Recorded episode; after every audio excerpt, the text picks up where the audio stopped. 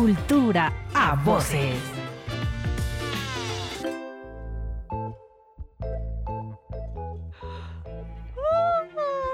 Te despiertas por la mañana, te das un buen baño y te alistas para comenzar el día. Si el tiempo no apremia, tomas un buen desayuno. Pero, ¿todavía te falta algo? Por supuesto, esa aromática y calientita taza de café que nos alegra el día y nos pone bien pilas para el trabajo al tratarse de una bebida que estimula el sistema nervioso. Y es que en la actualidad se ha vuelto imprescindible que las personas se encuentren activas y alertas por más tiempo. Quizá por eso el café es la segunda bebida más consumida en el mundo.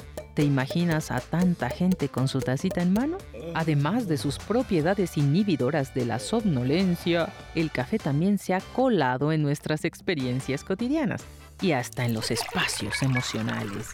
Y claro, es muy común quedar con una amiga o un amigo cercano para echarse un cafecito y ponerse al día con los chismecitos o tener charlas bastante trascendentes acompañadas de una deliciosa taza de café. Ni qué decir de los recuerdos y sensaciones que nos trae a la mente el aroma flotante del buen café de olla, con su piloncillo y su canelita que para algunos puede ser más delicioso que el de la cafetería más nice y que nos remite a la casa de los abuelos, a la visita a alguno de nuestros tantos pueblos mágicos, a nuestra infancia o incluso a alguna canción. Ojalá que llueva café en el campo.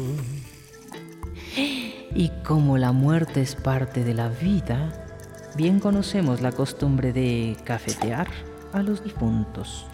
Es decir, tomar café durante los velorios para aguantar la desvelada. Pero, ¿te has preguntado cómo es que ese café llegó hasta tu paladar?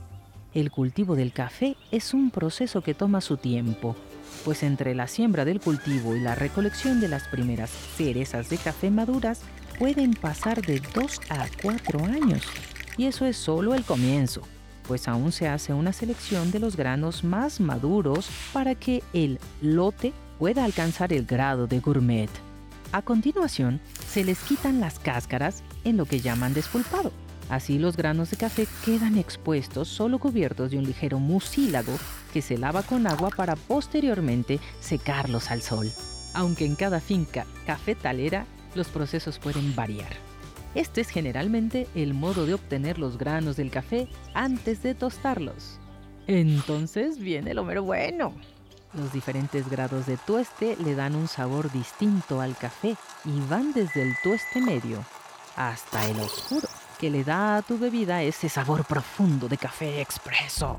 Aunque en México el café se cultiva en muchos estados como Puebla, Oaxaca, Guerrero, entre otros, los principales productores son Veracruz y Chiapas, estados que han adquirido su denominación de origen. ¿Eh? No, hombre, si esto de tomar café puede parecer cosa de expertos, de paladares muy refinados y meñiques levantados. Y, aunque es verdad que hay todo un halo bohemio en torno a las cafeterías y baristas de renombre, lo cierto es que cada quien lo consume de la manera que más le gusta.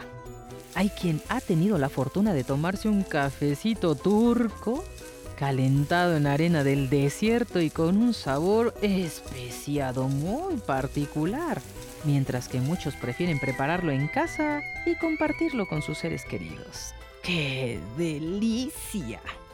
La facilidad de conseguir café soluble actualmente ha hecho de su consumo uno de los más populares en México a este se le suele poner azúcar y un chorrito de leche.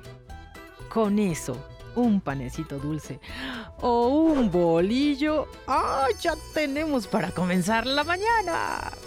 Pero ya que estamos, cuéntame, ¿cómo te tomas tu cafecito? Mm. Once Digital presentó Cultura a Voces Narración y guion Miroslava Rodríguez Martínez. Producción Patricia Guzmán. Coordinación de producción Mariana Servín. Asistente de dirección Alejandra Dueñas. Editoras de estilo Sandra Rodríguez, Leticia Hernández. Animación, Ilse Murillo. Diseño sonoro y postproducción, Eduardo Monroy, Cecilia Victoria. Con una investigación de Leticia Hernández.